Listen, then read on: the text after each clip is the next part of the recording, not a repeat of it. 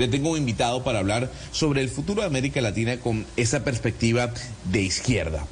Él es Guillermo Melón, que es ex canciller de Ecuador, fue ex canciller o fue canciller en su momento, Camila, del expresidente Rafael Correa, que el día de hoy tiene como candidata a la presidencia a Luisa González. Ex canciller, gracias por acompañarnos en Blue Radio hasta ahora.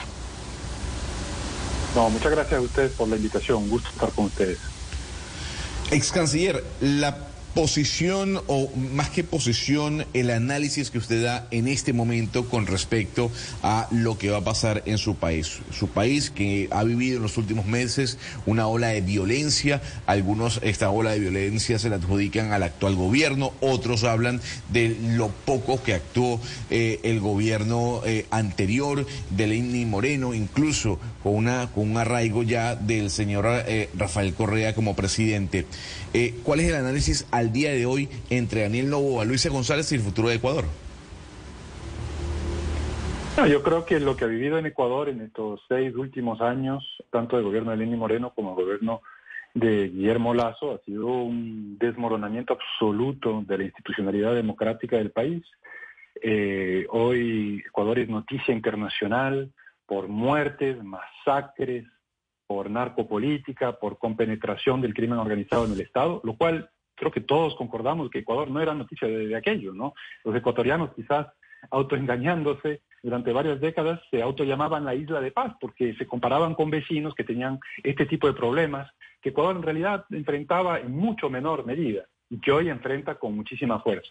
Creo que es importante recordar eh, que en el 2017, el último año de Rafael Correa, la tasa de homicidio del Ecuador alcanzó el 5,8 eh, homicidios por cada 100.000 habitantes.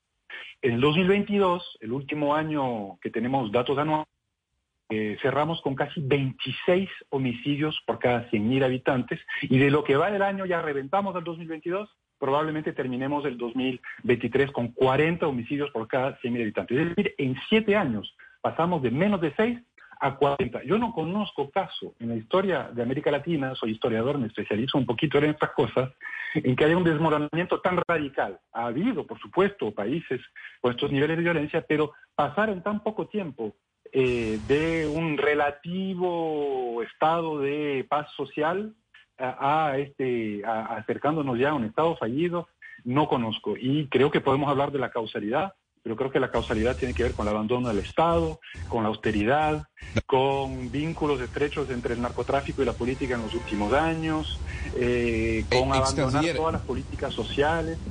Sí, muchas, eh, muchas causas que podemos hablar. Y sin duda alguna, como lo han dicho diferentes voceros a través de este programa.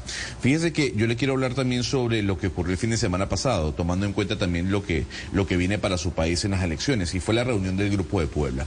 ¿Y, y por qué es importante? Porque dentro de la discusión que se dio en esta novena o en este noveno encuentro, se habló de, obviamente, la agenda, la agenda progresista, eh, eh, los bloqueos económicos, la crisis climática que de alguna u otra forma menciona el presidente Gustavo Petro en cada locución a nivel internacional. Pero hay un punto importante, tiene que ver con los bloqueos económicos y cómo el argumento del bloqueo económico está siendo utilizado eh, por algunos líderes latinoamericanos para sustentar la migración, que es un grave problema, uno de los más importantes en la actualidad en América Latina.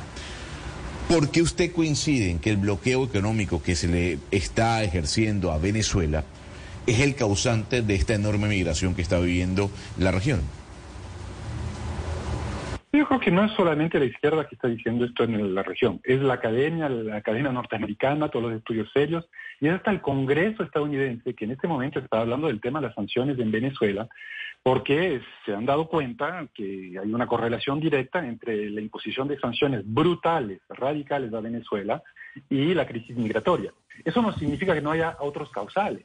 Supuesto que hay otros causales, la caída de los precios de los commodities, algunos importantes malos manejos económicos por parte del Ejecutivo en su debido momento. Es decir, es multicausal, pero es, hay una correlación. Usted ve cualquier gráfico, el momento que entra la prohibición de exportación de crudo de Venezuela a los Estados Unidos, lo cual todo el mundo sabe es su principal eh, de divisas, eh, empieza una ola de migración que ha afectado a todos los países vecinos.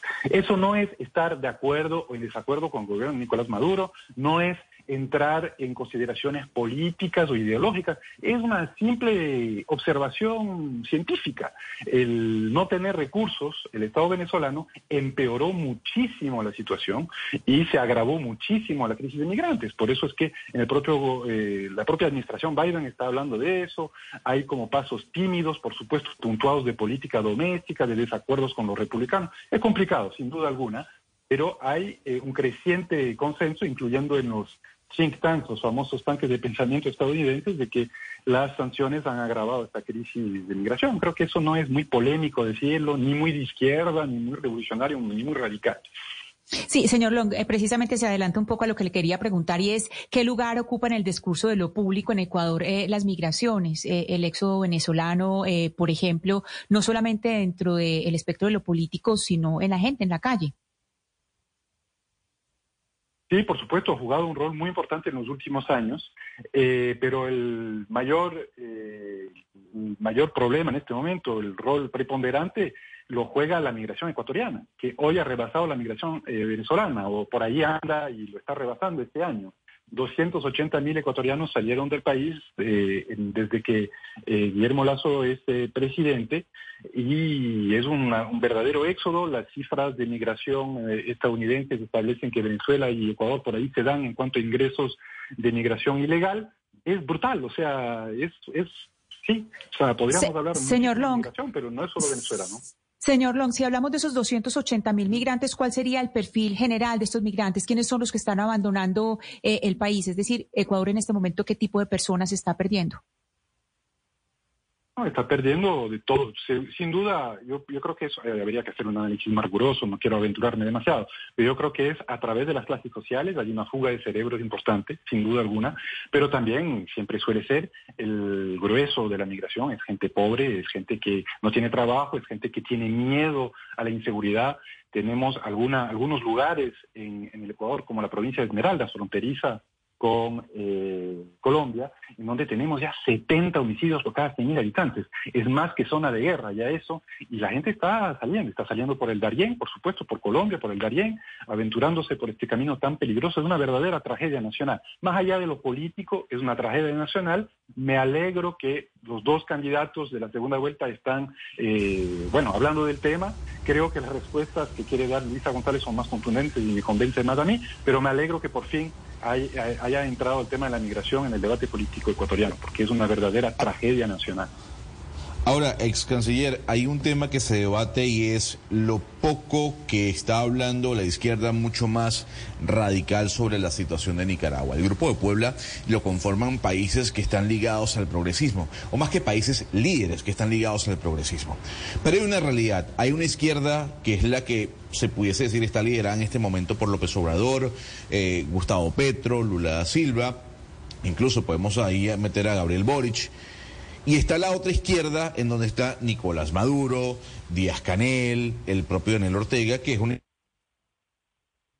izquierda que ha sido acusada incluso por las Naciones Unidas de violadora de derechos humanos.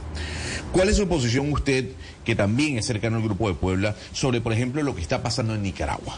¿Usted considera que Nicaragua ya se ha transformado en una dictadura? Yo creo que eso no es exactamente correcto. Ha habido mucha izquierda en la región eh, que se ha pronunciado de forma bastante contundente sobre lo que está pasando en Nicaragua. Es evidente que no podemos medir con doble vara, con dos pesos, dos medidas, situaciones de violaciones de los derechos humanos. Yo he visto bastante respuestas contundentes, incluyendo pronunciamientos del Grupo de Puebla, del cual soy miembro y miembro fundador, eh, denunciando algunos de los temas que han sucedido en Nicaragua Recuerdo que hubo varios comunicados, uno en particular sobre eh, cuando sacaron a cerca de 300 opositores del país, quitándoles su nacionalidad. Hubo, ahí hubo un pronunciamiento contundente. No, yo, yo creo que que eso no es necesariamente así. Eh, evidentemente hay alianzas más históricas entre varios grupos de izquierda. Tampoco es que la derecha continental se estaba pronunciando de forma muy contundente contra el bolsonarismo ¿no? y sus atropellos contra los derechos humanos. Siempre suceden estas cosas. Pero desde la izquierda que represento y desde el Grupo del Pueblo no creo que sea así. Creo que ha habido bastante, bastante mensaje firme hacia el tema de Nicaragua. Ex canciller, eh, agradeciendo sus minutos, importante aclaratoria con respecto a la posición sobre Nicaragua, esperando lo mejor para su país. Gracias por estos minutos en Blue Radio y ha sido un placer conversar con usted. Próxima vez hablemos de las elecciones en Ecuador. Invíteme para hablar de las elecciones en Ecuador, que son la Por supuesto. que juegan un rol preponderante en la región y creo que también para Colombia. Muchísimas gracias, ex canciller. Lo tendremos en cuenta para una próxima oportunidad. Hasta luego.